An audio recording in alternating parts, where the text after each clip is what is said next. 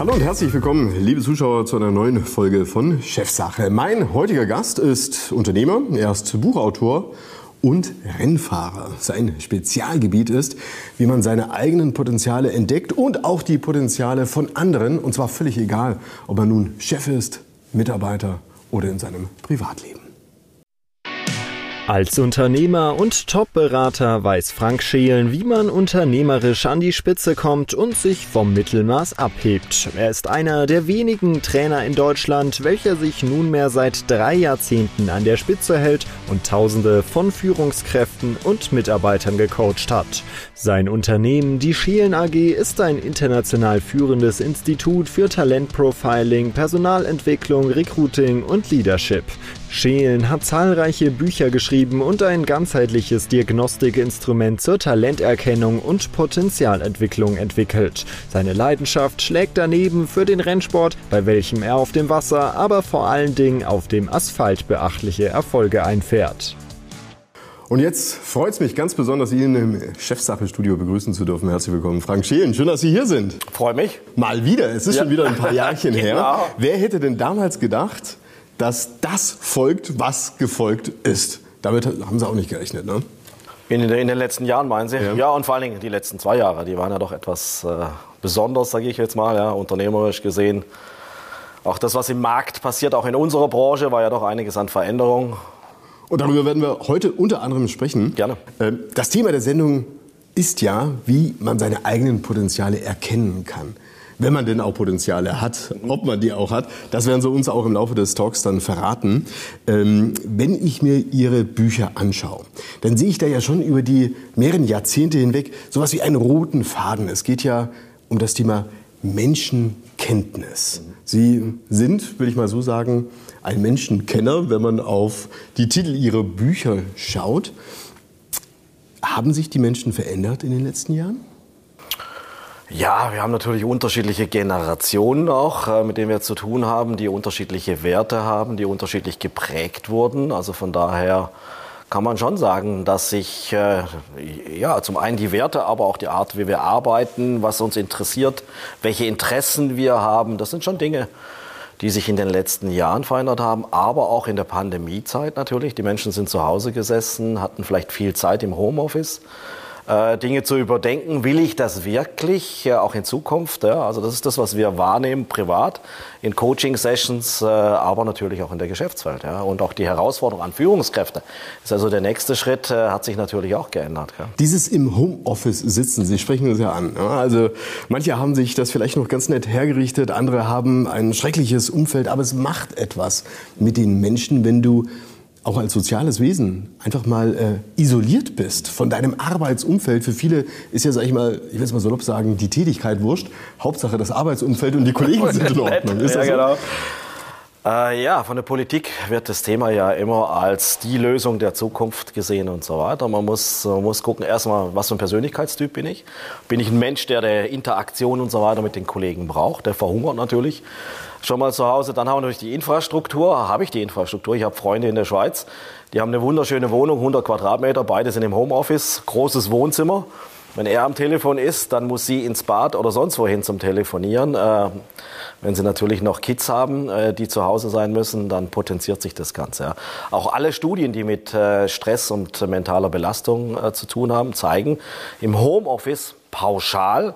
Im Homeoffice äh, sind die Menschen gestresster, wie als wenn sie im Job sind, ja, wo sie diese soziale Nähe, den sozialen Ausgleich haben, äh, das Miteinander. Und dieser Stress im Homeoffice, der macht ja etwas mit den Menschen. Also du fragst dich natürlich schon, sag mal, ähm, ist es jetzt hier eigentlich das Gelbe vom Ei, was ich hier jetzt gerade tue. Du schaust es vielleicht gar nicht so sehr aus der Homeoffice-Perspektive an, sondern natürlich schon auch im Kontext mit dem Unternehmen und der Tätigkeit, mhm. die du gerade ausübst oder ausüben solltest. Mhm. Führt dazu, dass die ähm, Frustration enorm gestiegen ist. Mhm. Was kann man da tun? Ich sage mal, im Homeoffice ähm wir, wir haben ja einen Teil des Teams schon immer im Homeoffice gehabt. Also unser Trainer, Berater äh, waren auch vor der Pandemie im Homeoffice, weil die sitzen ja nicht bei uns im Büro. Ähm, das heißt, ich brauche ein hohes äh, Selbstmanagement, eine Selbstorganisation und dann auch die Infrastruktur, dass das Ganze in der Form äh, funktioniert. Das ist so. Also es gibt einen Typ Mensch, der sagt, ich kann mir das nie mehr anders vorstellen. Aber ein großer Prozentsatz, das ist für mich so fast 80 Prozent, die, die tun sich damit schon schwer. Also eine Hybrid-Variante ist sicher eine, eine, eine gute Variante. Ähm, wir sehen ja auch die Studien in den USA, die gezeigt haben, dass äh, 5 Millionen Menschen im August zum Beispiel, das war die Überschrift Big Quit, äh, gekündigt haben, äh, weil sie im Homeoffice waren, weil sie emotional auch nicht mehr gebunden waren. Das ist ein großes Wichtiger Thema, Punkt. auch in der, in, der, in der Führung. Remote Leadership sind so die Themen. Das heißt, wie führe ich jemand, der eben nicht mehr eins zu eins äh, bei mir sitzt, der alleine ist, ähm, ich weiß ja nicht, was er den ganzen Tag auch macht äh, und nur Kontrolle ist ja auch nicht mehr die Führung der Zukunft. Also das sind so Herausforderungen, die natürlich da sind. Wie, wie, wie bleibe ich nah dran? Ähm, wie spüre ich auch, in welchem Zustand jemand ist, wenn der psychische Stress, Stress zu Hause vielleicht auch über den Kopf wächst? Das sind so Dinge, die nicht ganz einfach sind. Von beiden Seiten, also von der Führungsseite wie auch äh, von den Menschen, die zu Hause sind. Letztendlich führt das ja auch im Kontext eines anderen Phänomens in der Regel dazu, dass äh, die Menschen nicht mehr so an ihrem Job hängen, beziehungsweise offen sind auch für was Neues. Also wenn du dir anschaust, in welcher Frequenz die LinkedIn und die Xing-Profile gehübscht werden und geschönt klar, werden klar. und letztendlich dort ja auch wirklich viel passiert. Also sprich, du sitzt da zu Hause in deinen eigenen vier Wänden, du fragst dich, macht das alles noch Sinn und bing, macht. Klar. Plötzlich kommt irgendein Headhunter oder wer auch immer auf dich zu. Und wir sprechen jetzt hier nicht um Top-Führungspositionen, wie auch immer es geht ja genauso auch schon Facharbeitern, Sacharbeitern, die angefragt werden, willst du nicht zu uns kommen? Es gibt von mir aus so und so viel Prozent mehr Lohn, so und so viel ähm, weniger Arbeit, Zeit, die du zu erledigen hast. Die Menschen sind tendenziell alle auf dem Sprung, habe ich das Gefühl. Ist das so? Ja, äh, Fachkräftemangel, Sie haben es angesprochen, ist natürlich ein Riesenthema, dass alle Unternehmen jemanden suchen. Die kämpfen alle um, um die gleiche Zielgruppe auch. Und in dem Moment, wo ich zu Hause sitze, vielleicht auch Zeit habe, die emotionale Anbindung, die Auslastung und so nicht habe und ich bekomme, Sie haben es angesprochen gehabt, äh, LinkedIn, Xing, äh, Headhunter, der natürlich äh, täglich äh, anruft oder sonst was Angebote und da alle um den gleichen Markt kämpfen ist das schon eine Herausforderung natürlich für die Unternehmen auf der einen Seite. Und wenn ich dann alleine zu Hause bin und sage, Mensch, ähm, ich hab, wir haben ein Unternehmen in den USA, mit dem wir zusammenarbeiten, die haben 250 Quadratmeter Büro für 70 Leute. Seit anderthalb Jahren ist keiner mehr in dem Büro. Die haben jetzt fünf der besten äh, Menschen verloren, ähm, weil andere Unternehmen natürlich proaktiv, nennen wir es mal, die angegangen sind und bieten denen Chancen, Möglichkeiten, Bonus, Beteiligungsmodelle, wie auch immer weil das, der Engpass ist ja nicht unbedingt auf der Kundenseite heutzutage. Die Auftragsbücher sind voll, sondern äh, wer hat die richtigen Talente im Board. Aber das verändert doch auch die Menschen. Also ich will mal so sagen, wenn du jetzt in der Disco stehst, ja, und du bist der, oder im Club, ja, ja. du kannst jetzt äh, der unansehnlichste Typ der Erdkugel sein, aber wenn du halt der einzige Dude bist, dann äh, wirst du dann voraussichtlich dann halt die Chance. das ist trotzdem ja, ja, die Chance. Klar, klar, klar. Spaß beiseite, aber ich habe das Gefühl, dass da bisweilen halt auch ähm, etwas, ein, ein Feuer genährt wird, welches, sage ich mal, arbeiterseitig die Schlussfolgerung äh, nahelegt, naja, ich muss ja eigentlich gar nicht so viel machen, weil man reißt sich ja so oder so um mich. Es ist ja eigentlich völlig wurscht, ob ich jetzt Bücher lese, Qualifizierungen mache, Seminare oder sonst irgendwas, weil ich werde ja angefragt. Also von daher muss das ja schon in Ordnung sein, was ich denn da so zu liefern habe. Ja gut, die Nachfrage ist größer wie das Angebot. Ja. Und äh, damit werden auch Kandidaten interessant, ja, die vorher wahrscheinlich niemand mehr angeguckt hätte. Ja. Oder die automatisch durchs Raster gefallen sind. Also ich, ich, ich kenne einen Personalchef, der hat gesagt, äh, früher war das so, wenn wir die Bewerbungen damals noch gekriegt haben per Post, schon ein paar Tage her, äh, und die waren falsch frankiert, dann sind die automatisch im Mülleimer gelandet, äh, bevor ich die aufgemacht habe. Heute, äh, egal ob die frankiert sind oder nicht, wird jedes Ding aufgemacht, jeder sucht die Chance und äh, wie kann ich ihn vielleicht trotzdem gewinnen, wie kann ich trotzdem was daraus machen. Was macht das denn letztendlich dann auch mit den Unternehmen? Jetzt äh, wollen wir das Ganze mal durchspielen. Also sprich, du hast jetzt einen Kandidaten, ich will es mal so sagen, mit fragwürdigen Fähigkeiten mhm. oder fragwürdig entwickelten Potenzialen, vielleicht eher in diese Richtung, zu dir jetzt in ein Unternehmen geholt, der, äh, sag ich mal, ein gesundes Selbstbild hat. Mhm. Du als Unternehmen hast natürlich die höchsten Maßstäbe an deine Produkte, an deine Klar. Dienstleistungen. Made in Germany ist ja durchaus Klar, ein Qualitätsziel. Was der Kunde ja fordert. Ja, natürlich, aber du kriegst ja, also ich sag mal, Sie kennen den Ausspruch Shit in, Shit out. Ne? Also wenn, ja, du, genau. Wenn, du, wenn du Exzellenz erwartest mhm. in Produkten und Dienstleistungen, dann brauchst du auch ein exzellentes Team. Mhm. Und wie kriegst du ein exzellentes Team hin in einer solchen Marktlage, wie wir gerade haben, wo vielleicht auch Mitarbeiter der Meinung sind, sie müssen nicht exzellent sein, mhm. weil es passt schon. Mhm. Vielleicht habe ich aber auch nicht die, äh, die richtigen Motive, die richtigen Knöpfe, die richtigen Werte bei meinem Gegenüber gefunden. Wir beschäftigen uns da seit über 20 Jahren mit Management Diagnostic Profiling. Und da ist die Idee einmal die richtige Person an richtigem Platz. Auch wenn ich jemand reinhole, der da eigentlich nicht hinpasst, dann ist ja auch eine hohe Unzufriedenheit da. Also mein Ziel ist es eigentlich immer, das ist so meine eigene Lebenseinstellung, so die Berufung im Beruf zu finden. Hm? Also für den Einzelnen. Ich habe auch Lehrvorträge an Unis gehabt und so weiter, wo ich dann äh, Studenten da sitzen habe, wo ich sage, wie seid ihr auf die Idee gekommen, überhaupt äh, in diese Richtung reinzugehen? Das heißt, es ist eines die Richtung, wo sind die Potenziale des Einzelnen? Und für die Unternehmen ist es natürlich auch wichtig zu finden, okay, äh, wo finde ich vielleicht die Trigger, wo finde ich die Stärken, wo finde ich die Talente und wie kann ich die Menschen gezielt entwickeln. Und das Wichtigste oder der größte Fehler, den wir eigentlich äh, machen in Deutschland, haben Studien gezeigt, warum wird jemand Führungskraft? Meistens, weil er der beste Fachmann oder Fachfrau war. Ja.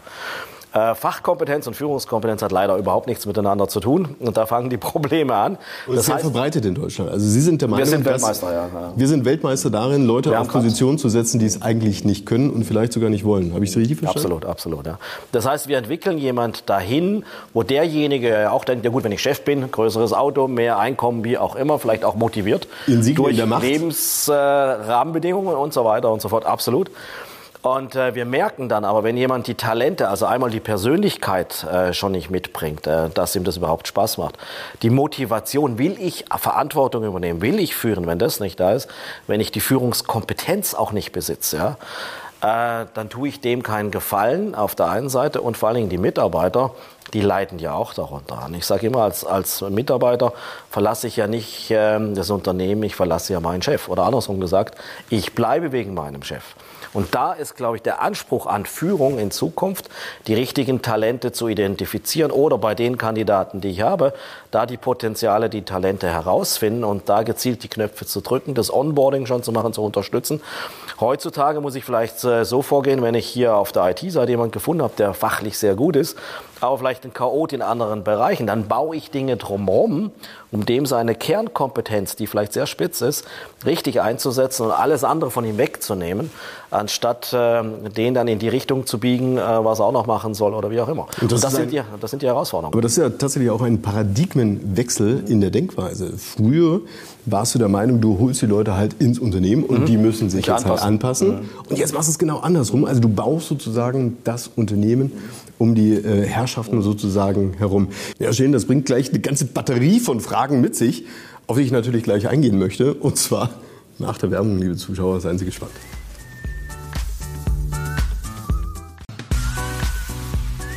Und damit herzlich willkommen zurück, liebe Zuschauer. Hier bei Chefsache ist Frank Schielen, Unternehmer, Buchautor, Rennfahrer, Menschenkenner, will ich vielleicht noch dazu fügen. Wir sprechen darüber, wie man seine Potenziale entdeckt und wie andere die Potenziale auch in mir entdecken können.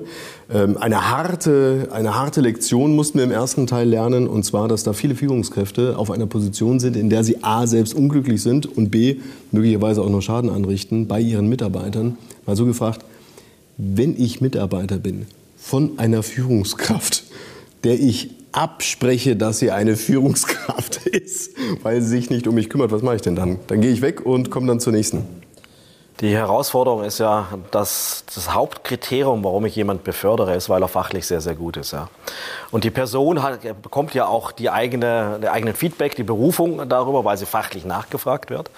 Und in dem Moment, wo dann Führung und Sozialkompetenz dazukommt, äh, sie aber das Fachliche meistens auch nicht äh, loslassen wollen, wird das so on top gesetzt und das wird natürlich dann immer, immer, immer schwieriger. Die Studien, die wir gemacht haben, äh, was zeichnet erfolgreiche Führungskräfte aus und nach welchen Führungskompetenzen äh, haben wir ein gewisses Ranking in Deutschland. Wir sind in Deutschland Weltmeister äh, in Bezug auf Fachkompetenz. Das ist an zweiter, an dritter Stelle, äh, warum jemand äh, Führungskraft ist.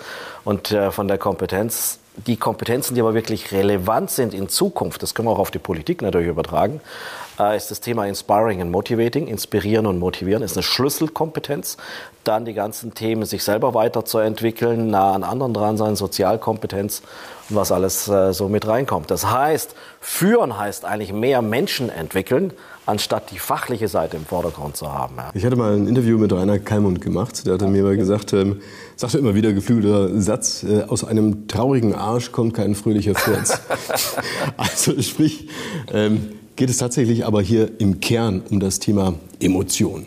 Mhm. Also, dass wir dazu neigen, die Sache einfach zu betrachten, anstatt das dahinter, die Emotion zu sehen, aber auch als Chef zuzulassen, weil Emotion bedeutet ja auch zugleich auch ein Stück weit angreifbar zu sein.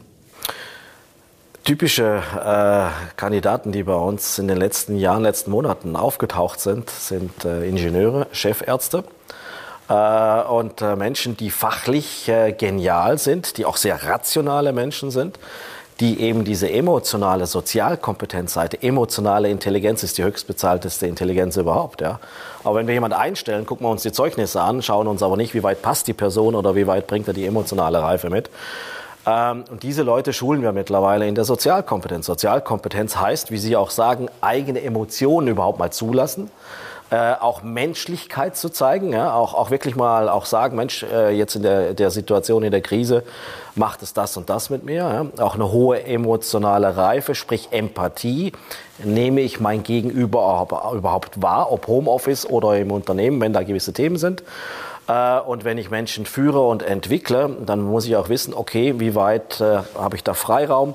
Wie weit kann ich auch so ein Reifemodell mit reinnehmen und zwar individuell für jeden Mitarbeiter? Wo steht der? Fördern, durchfordern und auch nicht überfördern.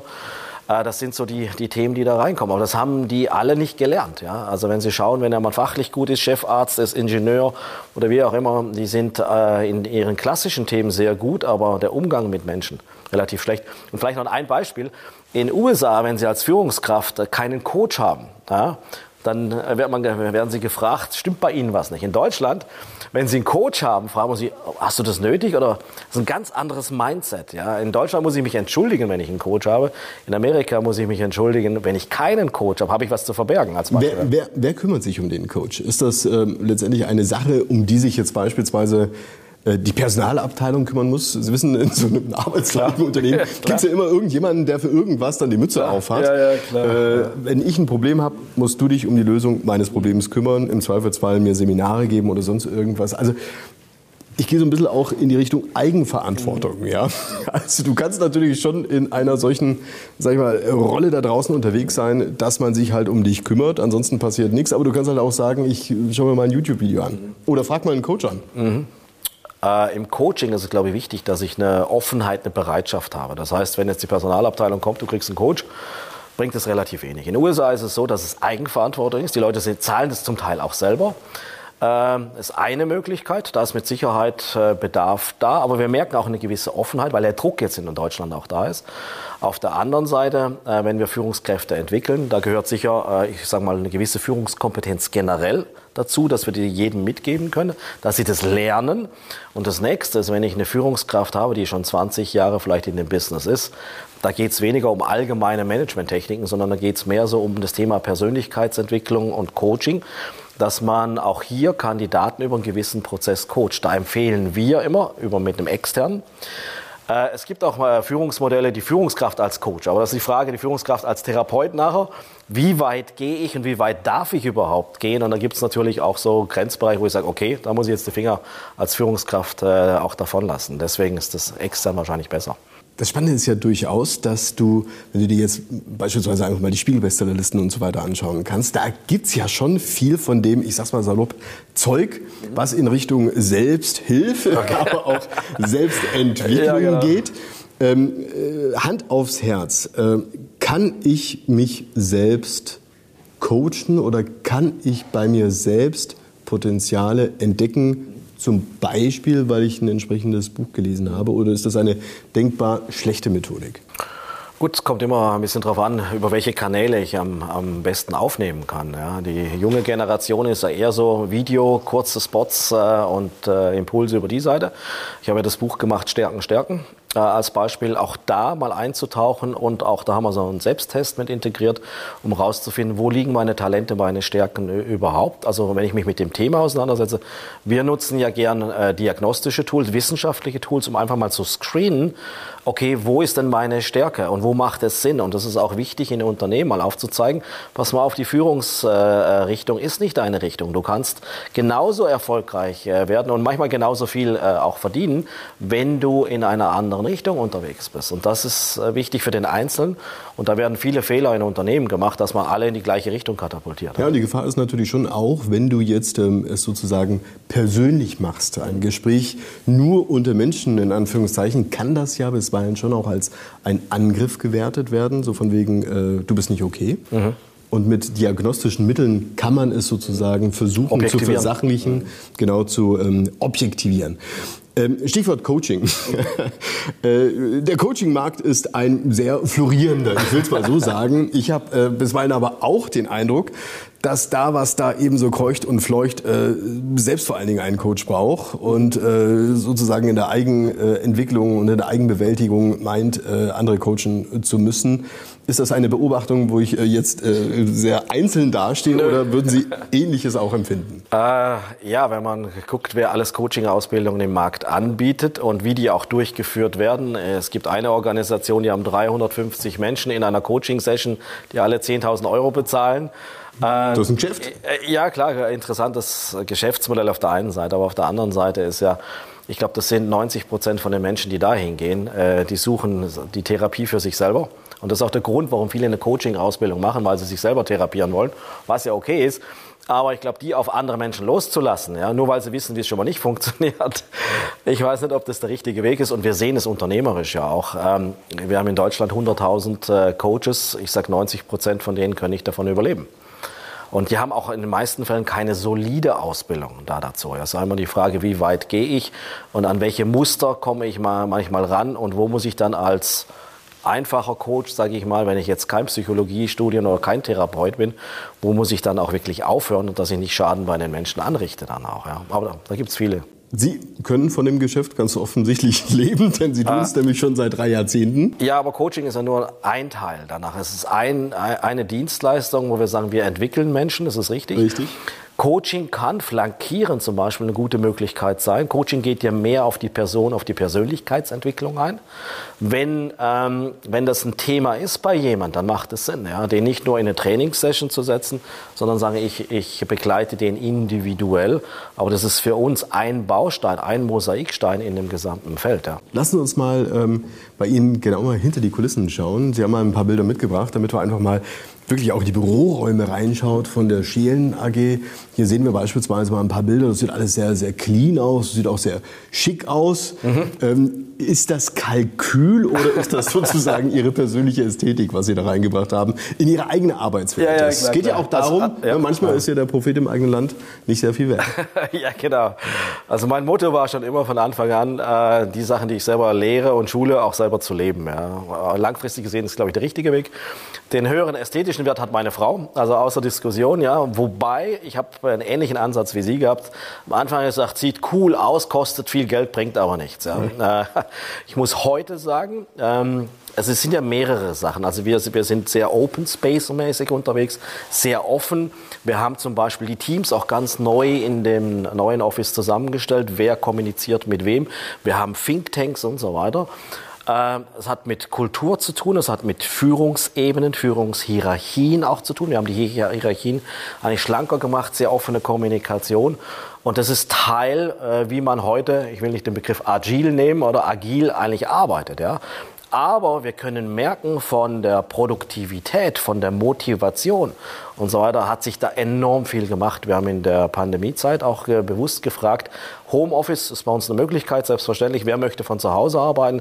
Wer möchte ins neue Office kommen und so weiter? Haben 95 Prozent gesagt, ich komme gerne äh, ins Office, weil da habe ich den Austausch, da habe ich die Motivation. Ich fühle mich wahnsinnig wohl. Äh, ich bin in einem Umfeld, was ja auch Spaß macht dann auch. Wir kommen so langsam aber sicher schon ans Ende unserer Sendung. Okay. Aber ich möchte noch unbedingt auf Ihr Motto eingehen, weil es eben auch zu Ihrem Hobby gut passt und letztendlich auch zu Ihrem Berufsleben. Work hard and play even harder. Ja, genau. So wurde ich mal vorgestellt in Amerika, ja, genau, im Kongress. Was hat es damit auf sich? Was sind Sie für ein Chef? Wie arbeiten Sie? Mhm. Äh, also mein Motto ist, wenn ich arbeite, arbeite ich. Äh, also ich bin zum Beispiel, ich bin ja viele unterwegs, viele äh, Vorträge und so weiter. Wenn ich im Office bin, bin ich im Halbstundentakt getaktet. Ja. Das heißt, hohe Effizienz, ähm, ähm, da bewege ich sehr viel. Für mich aber auch wichtig, wir kennen viele Unternehmer, die wir auch selber coachen und so weiter, die sagen, seit fünf Jahren kein Urlaub, ohne mich läuft nichts. Also ich habe sehr schnell gelernt, dass ich selber der Flaschenhals in der Organisation bin. Das heißt, äh, was ich delegieren kann, andere auch zu empowern. Manche Kollegen machen die Dinge besser wie ich, äh, loszulassen. Aber ich lasse ja nur los, wenn ich mit dieser Zeit, die ich dann gewonnen habe, auch was Sinnvolles tun kann. Und für mich ist es wichtig, dann auch einen Ausgleich zu haben. Viele haben eben auch kein Hobby und deswegen sind die äh, sieben Tage in der Woche in der Firma. Für mich ist es halt Hobby. Ich habe mit Motorsport und Benzin im Blut äh, natürlich schon immer so meinen Bezug gehabt. Ja. Und da tanke ich auch auf. Und viele Dinge, die ich im Unternehmen mache, kann ich in Motorsport übernehmen. Und das Thema Telemetrie, Perfektion, Strategie kann ich auch wieder in, in die Unternehmenswelt reinnehmen. Und das ist auch äh, so die Berufung im Beruf finden auf der einen Seite, aber auch langfristig die Resilienz, Spaß zu haben, aufzutanken in dem, was wir tun. Wenn das nicht mal ein gutes Schlusswort ist. Herzlichen Dank. Danke Ihnen. Hat mich danke. sehr gefreut, dass Sie mal wieder in meiner okay, Sendung waren. Gerne. Liebe Zuschauer, das war's wieder soweit hier bei der Chefsache-Sendung. Es würde mich freuen, wenn Sie auch das nächste Mal wieder einschalten. Bis dahin Ihnen alles Gute und viel Erfolg bei der Entwicklung des eigenen Potenzials.